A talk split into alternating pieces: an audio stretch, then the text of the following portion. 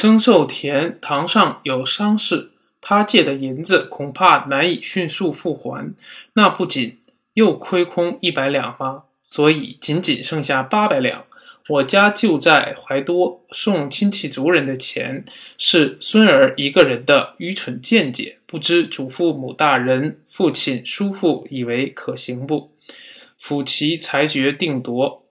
孙儿所以急于赠送，有两个缘故：一是我家气运太盛了，不可以不格外小心，要注意持盈保泰的功夫，就在环境好处最全。恐怕赢到极点便转为亏损，留点债不还清，那只以显美中不足，但也是出于乐处的办法。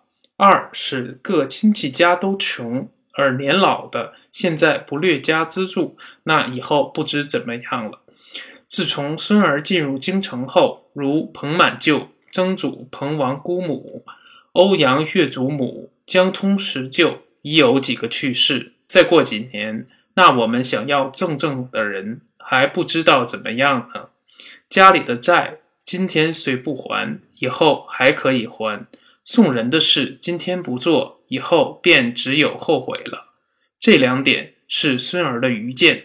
然而孙儿年轻不懂事，没有什么远见，求祖父、父亲、叔父做主，孙儿绝不敢自己专权。这笔银子等欧阳小岑回湖南时，孙儿寄回一大一箱衣物，银两一概寄到渠那里，孙儿负担一半路费。那时再有信回，孙儿谨慎。